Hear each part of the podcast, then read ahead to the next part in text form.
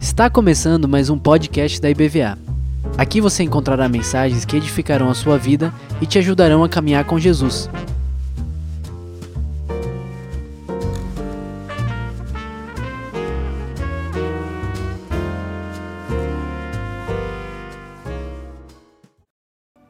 Graça e paz, queridos. Deus abençoe sua vida. Você que está em casa, no trabalho também, que Deus te abençoe.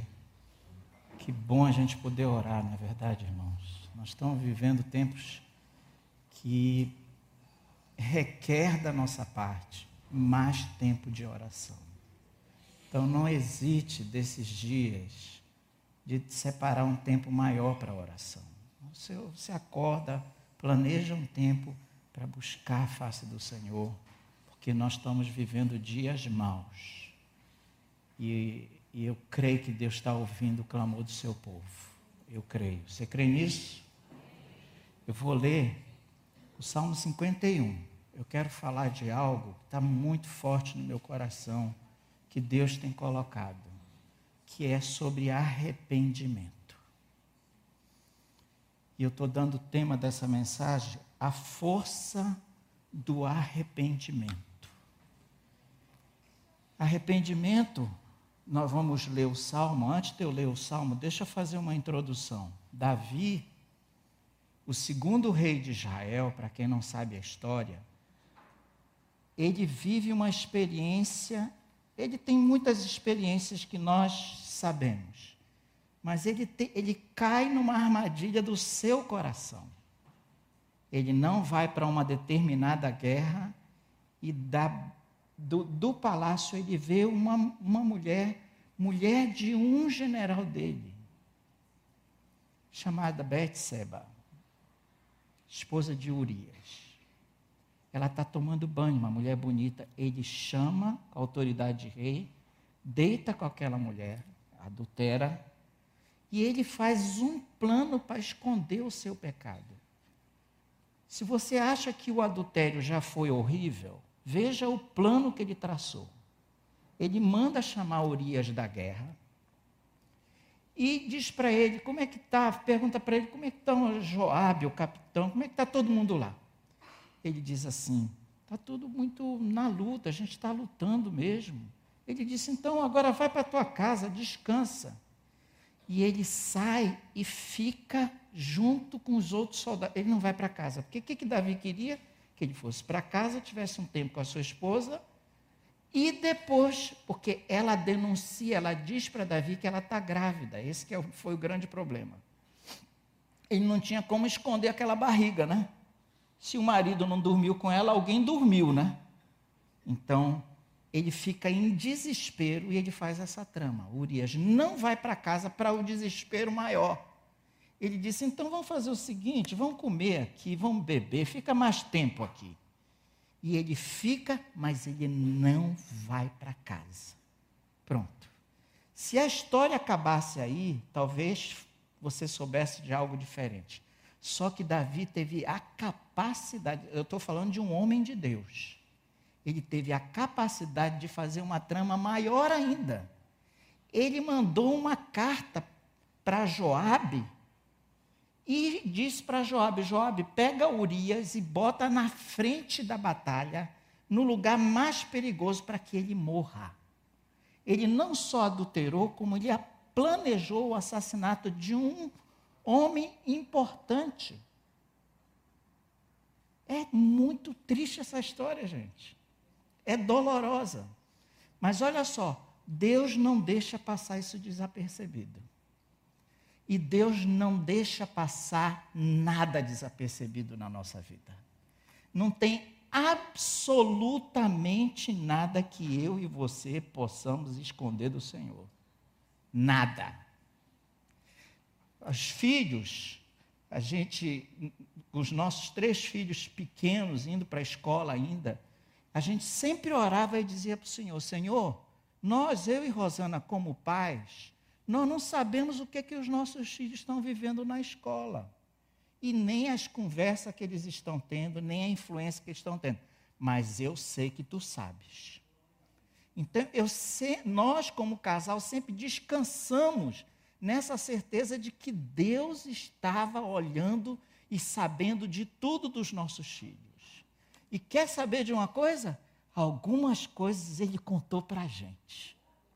Você não sabe? Me diz aí, você como pai, Deus já não te contou umas coisas de filho? Levanta a mão que eu quero ver, porque não sou só o único. Ele conta, e Deus não é fofoqueiro. Cá entre nós. Ele conta, sabe por quê? Porque ele quer que você seja abençoador dos seus filhos. É uma maneira de Deus dizer: Eu ouvi tua oração. Deixa eu só te contar uma coisa. Aquela oração que você fez, olha o que está acontecendo. E Deus mostra, gente. Deus mostra. Davi trouxe Betseba, porque morreu Urias, e ele achou que estava tudo bem. Deus manda um profeta para casa, para o palácio. E o profeta conta uma história, eu não vou ler a história, vou deixar só o registro para você ler, para você que não conhece ficar bem curioso. Está em 2 Samuel, capítulo 12.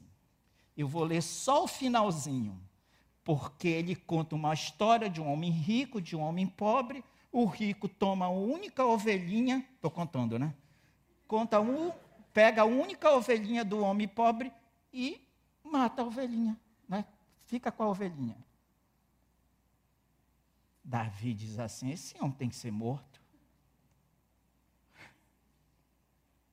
A gente não gosta quando Deus nos confronta, vamos ser sinceros. Tem gente tão melindrosa atualmente dentro das igrejas que qualquer coisinha já se ofende. Pois deixa eu te falar, Deus te confronta porque Ele te ama. Ele quer o teu arrependimento. Olha o que, que ele diz para Davi. Davi diz assim: esse homem tem que ser morto. Ele disse: esse homem é você. E ele não diz assim: esse homem é você, seu sem vergonha, não tem vergonha na cara. Não, porque quem faz isso é o diabo. O diabo é o nosso acusador. Deus nos confronta em amor. E Davi, olha só, o finalzinho do capítulo 12, finalzinho, ele diz assim: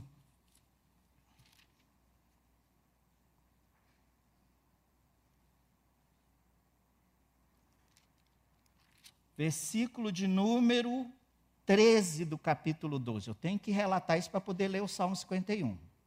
Ó, então Davi disse a Natan, ele disse para o profeta Natan: pequei contra o Senhor. Ele podia mudar aquela história? Urias estava morto. E outras pessoas ficaram sabendo. Que ainda tem isso, né? Às vezes a gente quer encobrir o nosso pecado, mas outras pessoas ficam sabendo. E Deus fala um juízo para a casa de Davi, uma coisa bem triste, não quero ler isso. Só quero ler o arrependimento de Davi. Ele diz assim: também o Senhor te perdoou. Olha só que coisa tremenda. Isso é porque Davi já estava em angústia, em sofrimento. Também o Senhor te perdoou e o teu pecado ele perdoou. Não morrerás. Eu não quero ler o juízo dele. Eu quero ler agora o Salmo 51. Aqui Davi pecou, mandou matar um homem importante, um amigo fiel, manda matar, e agora ele está aqui no Salmo 51. São dois salmos, o, o 32 eu vou ler só uns pedacinhos. Mas o 51 eu quero ler todo, diz assim: Compadece-te de mim, ó Deus. Lembra como é que ele está, gente? Ele está desesperado, angustiado com o seu pecado. E ele diz assim: Compadece-te de mim, ó Deus, segundo a tua benignidade. E segundo a multidão das tuas misericórdias, ele não quer nenhuma. Ele quer multidão de tão sufocado com o seu pecado que ele estava. Apaga as minhas transgressões. Lava-me completamente da minha iniquidade, purifica-me do meu pecado. Pois eu conheço as minhas transgressões e o meu pecado está diante de mim. Não posso, eu não posso esconder o meu pecado de mim mesmo. Porque aquelas coisas que ninguém sabe, você mesmo sabe. Pequei contra ti. Essa declaração é muito importante. Contra ti somente. Na realidade, ele pecou contra muitas outras pessoas. E fiz o que era mal perante os teus olhos. Olha, olha, olha essa consciência. De maneira que serás tido por justo no teu falar e puro no teu julgar. Em outras palavras, faz de mim o que tu quiseres, porque tu és justo, Senhor. Eu nasci na iniquidade e em pecado me concebeu minha mãe. Nenhum ser humano nasce sem pecado. Guarde bem isso. Nós estamos falando do adultério do assassinato aqui, mas todos nós nascemos em pecado. Jesus disse que o que contamina a nossa vida é o que sai do nosso coração. Nenhum que está aqui, nenhum que está nos ouvindo, nenhum escapa. Nós temos sentimentos ruins, nós pensamos em coisas ruins. O que nos livra disso é o sangue de Jesus e o sacrifício dele na cruz. Mas nós todos nascemos em pecado. Todos pecaram, Romanos 3, 23. E foram afastados da glória de Deus. Por isso que a gente tem sede de Deus. Porque a gente não suporta viver essa separação. A gente corre para a religião. Deixa eu continuar lendo aqui. Eis que te comprases na verdade no íntimo. Olha, queridos, é um versículo bíblico. E essa verdade é Jesus. E conhecereis a verdade, e a verdade que é Jesus vai fazer o que contigo?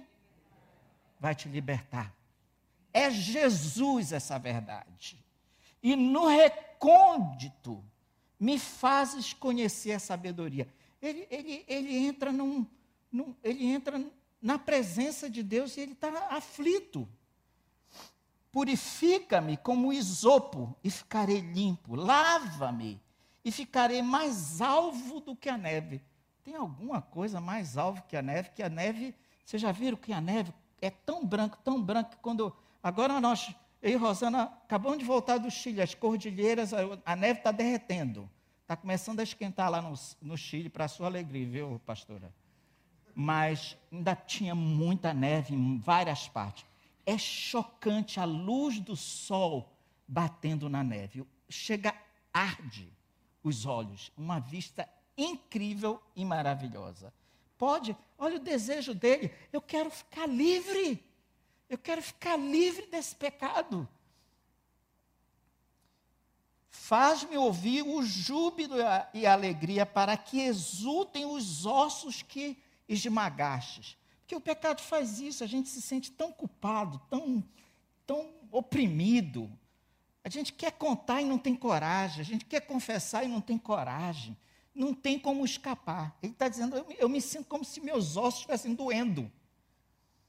Esconde o rosto dos meus pecados e apaga todas as minhas transgressões. Sabe o que é a maravilha do, do, do Evangelho? É que uma vez que eu confesso o meu pecado, Creia nisso. Deus se esquece. Você acredita nisso? Isso não parece assim uma coisa esquisita? Mas não é esse esquecimento que você está pensando. Ele jamais vai olhar para trás e fazer como nós fazemos. Nós acusamos as pessoas e dizemos: lembra o que, que você fez? Casais, então, que Jesus tenha misericórdia. Vem o encontro dos casais aí. Casais têm a mania de ressuscitar os mortos no relacionamento. Vai dizer assim: eu não esqueci que você fez lá naquele ano, não, viu? Mas Deus não traz isso e não esfrega na tua cara, não, porque Ele é rico em perdoar. Cria em mim, ó Deus, um coração puro renova dentro de mim um espírito inabalável. Não me repulses da tua presença, nem me retires o teu Santo Espírito. Ele está desesperado, Senhor, não quero ficar longe de ti.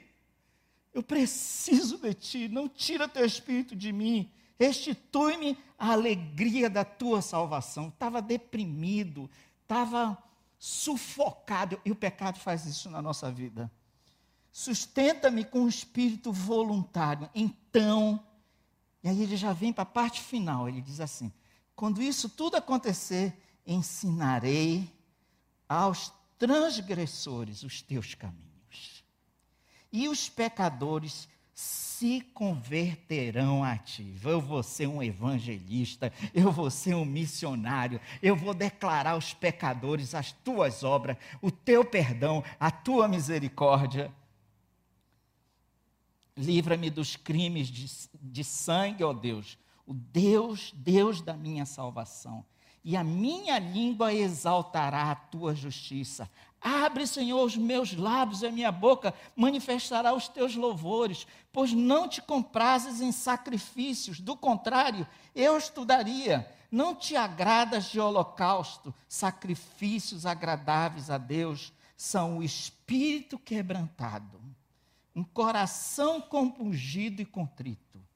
Não o desprezarás, ó Deus. Faze bem a Sião, segundo a tua boa vontade. Edifica os muros de Jerusalém. Então te agradarás dos sacrifícios de justiça, dos holocaustos e das ofertas queimadas, e sobre o teu altar se, oferecerão novilhos. Alguns, algumas coisas só que eu quero compartilhar nessa manhã Ó, oh, primeiro, todos nós pecamos. Você tem essa consciência? Segundo, já falei, não podemos esconder nada de Deus. E avivamento que a gente clama pelo menos uma vez por mês, pelo menos uma quarta-feira aqui, ele só vem se houver arrependimento. Todas as histórias de avivamento, o povo primeiro entra num quebrantamento, num arrependimento, numa confissão de pecados. Aí o avivamento vem. Avivamento não vem, porque às vezes a gente associa avivamento no meio das festas, da celebração. Avivamento vem quando há quebrantamento de espírito. Eu tenho consciência do meu pecado, Davi cai na real. Para com essa síndrome de Adão, de botar a culpa no outro. Foi a mulher que tu me deste. Se o fulano não tivesse feito isso, eu não tinha caído nisso. Só faltava Davi dizer: se aquela mulher não tivesse tomando banho e tão bonita, eu não tinha caído nisso. Ele poderia ter culpado aquela mulher. E muita gente esconde a sua culpa, o seu pecado, acusando o próximo. Que vergonha. Que vergonha. Diga não ao remorso. As pessoas confundem remorso com arrependimento. O remorso é um sentimento de culpa pelo seu erro, mas você não se volta para Deus, não. Foi porque você foi pego no erro. Mas você não se volta para Deus. O arrependimento, ele traz o seu coração de volta para Deus. E você confessa o seu pecado. E ele te perdoa. Remorso foi o que Judas teve porque ele nunca se arrependeu. Ele, na realidade, ficou envergonhado de ter entregue aquele justo e vendido por moedas. Que vergonha! Ele não conseguiu suportar essa culpa dele. Ele se mata. Deus está em busca de corações quebrantados e arrependidos. E o orgulho é o nosso maior inimigo contra o arrependimento porque nós não queremos reconhecer os nossos erros. Davi tentou esconder, vamos ser sinceros, ele tentou esconder. Mas ele, enfim, cai na real. E ele diz: olha o que, que ele diz, deixa eu ler para você aqui, Salmo 12, 32, ó. É o, é o outro salmo de confissão dele, ó. Bem-aventurado aquele cuja iniquidade é perdoada. Que salmo lindo! Ele está confessando, mas agora ele já está agradecendo a Deus. Cujo pecado é coberto. Bem-aventurado o homem a quem o Senhor não atribui iniquidade, em cujo espírito não há dolo. Olha o que, que ele diz: enquanto eu me calei, meus pecados envelheceram meus ossos. Olha o sentimento de culpa pelos meus constantes gemidos todo dia, porque a tua mão pesava dia e noite sobre mim, e o meu vigor se tornou em sequidão de estio. Confessei-te o meu pecado, e a minha iniquidade não mais ocultei. Disse: Confessarei ao Senhor as minhas transgressões, e tu perdoaste a iniquidade do meu pecado. Que salmo lindo! Você precisa confessar, ter consciência do seu pecado. Segundo lugar, você precisa buscar restauração, porque não vem, não é. Você pode ir para o psicólogo, você pode psiquiatra tomar medicação e nós valorizamos isso quando é necessário. Mas pecado, você só te, fica livre dele com a restauração do Senhor na tua vida. E Davi confessa: Eu pequei. E olha, queridos, que período difícil que nós estamos vivendo. Quanto ódio, quanta amargura, quanta tristeza, quanto rancor, quanta acusação. Tudo isso é coisa do homem, da carne. Não vem da parte de Deus, porque o nosso Deus é rico em perdoar, é cheio de amor, de bondade, de misericórdia. Parece que isso está saindo da nossa vida, que Deus nos restaure nessa manhã. Ele clama, me purifica. Talvez você nunca fez uma entrega da sua vida para Jesus. Você precisa fazer nessa manhã para você ser purificado dos seus pecados. Você vai ficar livre você vai começar a sentir uma paz inundando a tua vida, nem você vai entender. Quando eu fiz essa entrega, eu saí, eu estava num culto, eu saí da igreja atordoado. Parecia que eu tinha levado um choque. E o irmão que me levou a Cristo disse assim: O que está acontecendo? Pensei que você ia ficar alegre. Eu falei: Eu não sei nem o que está acontecendo.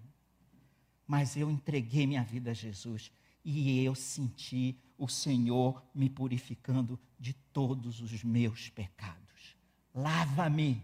Você sabe por que, que muitas dessas religiões fazem um ritual de lavar, lava pé, lava mão, lava tudo, que eu não quero falar o nome das religiões? Sabe por quê? Porque é o senso de purificação. Sabe o que, que nos purifica? Se confessarmos os nossos pecados, o sangue de Jesus nos purifica de todo pecado. Vamos repetir? O sangue de Jesus nos purifica de todo pecado. Não tem outra fórmula, não existe nenhuma solução de matar animais, sacrifício, fazer oferenda, nada disso vai te livrar do pecado, somente a tua confissão e o sangue de Jesus. E junto com a restauração, ele te dá um coração novo. Olha, gente, nós precisamos guardar o nosso coração. Tanta coisa ruim que está acontecendo nesse mundo. Tem notícia que eu não posso nem ler mais, eu não quero mais ler. Que vem e fere meu coração. Quanta coisa horrível na terra, gente. Eu não estou falando só do Brasil, não, estou falando no mundo. Quanta maldade, quanto ódio, quanta revolta, quanta, meu Deus, malignidade. Fere o nosso coração. Peça ao Senhor nessa manhã para Ele te dar um coração puro, que Ele limpe teu coração, que ele, você possa ter sentimentos bons a respeito dEle e a respeito das pessoas. Tem gente que, inclusive, nessa fase, culpa a Deus. Me dá, Senhor, um espírito quebrantado. Vamos pedir isso a Deus? Senhor, me dá um espírito quebrantado. E para finalizar, e aí, quando eu recebo perdão, olha, Davi, gente, é um dos personagens mais admiráveis da Bíblia. Deus te dá uma chance. Você sabe que aqui Deus é misericordioso. Ele não te dá uma dose de misericórdia hoje e amanhã ele diz assim: chega, já recebeu muito. Ele é abundante a vida de Deus e através de Jesus em nós é a abundância, não tem limite. A Bíblia diz que o Espírito Santo é como rios de água viva que flui do meu ser. Não dá para você dizer, agora para, chega, tá bom. Transborda, transborda a paz, transborda a fé, transborda a confiança. Davi se levanta e diz assim: agora eu vou viver nessa bênção do perdão. Eu quero viver na bênção do arrependimento. Eu quero viver nessa força do arrependimento. Não importa quanto tempo você tem de crente, continue buscando a Deus e se arrependendo dos seus pecados. E se voltando para Deus para Ele purificar o teu coração, para Ele limpar o teu coração. E Davi diz assim: agora eu vou abençoar os outros. Agora eu posso falar. Por isso que o teu testemunho é lindo, importante, para você dizer: eu pequei, mas o Senhor me perdoou. Você já imaginou? Nínive, aquela cidade ia ser destruída, gente. Sabe por que, que ela não foi? Porque a, a cidade se arrependeu. Até os animais foram forçados a fazer jejum. Você já imaginou? Sodoma e Gomorra poderia ser também perdoada, mas a maldade daquelas cidades foi tão grande que Deus mandou o juízo dele. Davi é um homem quebrantado, é um homem que confessa o seu pecado, é um homem que precisa de Deus, é um homem que se arrepende profundamente. Nós estamos precisando nos arrepender como nação nós precisamos nos arrepender de muita coisa que nós já fizemos. Muita maldade que nós já fizemos como nação. Que Deus perdoe o Brasil nesse tempo que nós estamos vivendo. Que Deus restaure a nossa nação, como o pastor Heraldo orou, pelo Espírito de Deus usou tua oração, pastor, para que a gente possa ver essa nação abençoada. Vamos orar? Eu quero orar por ti. Fique de pé, por favor. A força do arrependimento. Tem algo que está no teu coração. Olha, olha o que, é que pode ter no teu coração. A falta de perdoar alguém. A gente prende pessoas na nossa falta de perdão. Se arrependa pela sua falta de perdão, porque Jesus te perdoou. E a exortação da palavra é assim como o Senhor me perdoou, eu te perdoo. Então talvez você esteja precisando ser liberto de mágoa, de rancor. Venha, se arrependa. Diga assim: Eu me arrependo de todo esse ódio, essa revolta. Eu quero que tu me dê um coração puro. Feche seus olhos. Você que está em casa também, pare esse momento para orar. Tem alguém aqui nessa manhã que quer fazer uma confissão e dizer: Eu quero confessar meus pecados diante de Deus, eu quero pedir perdão para Ele, eu me arrependo. Pode vir à frente, não tenha vergonha, não. Pode vir aqui que eu quero orar por ti. Se você quer entregar sua vida a Jesus, nunca fez isso, você pode vir, venha, venha, porque o Senhor quer te abraçar nessa manhã e quer te acolher. Deus te conhece, Ele sabe quem é você. Enquanto nós cantamos essa música, eu vou te dar a chance de você sair do seu lugar. Vem aqui, pastor, eu preciso, eu preciso ficar livre dessa culpa. Vem à frente. Pastor, eu preciso entregar minha vida a Cristo. Vem à frente. Enquanto nós cantamos.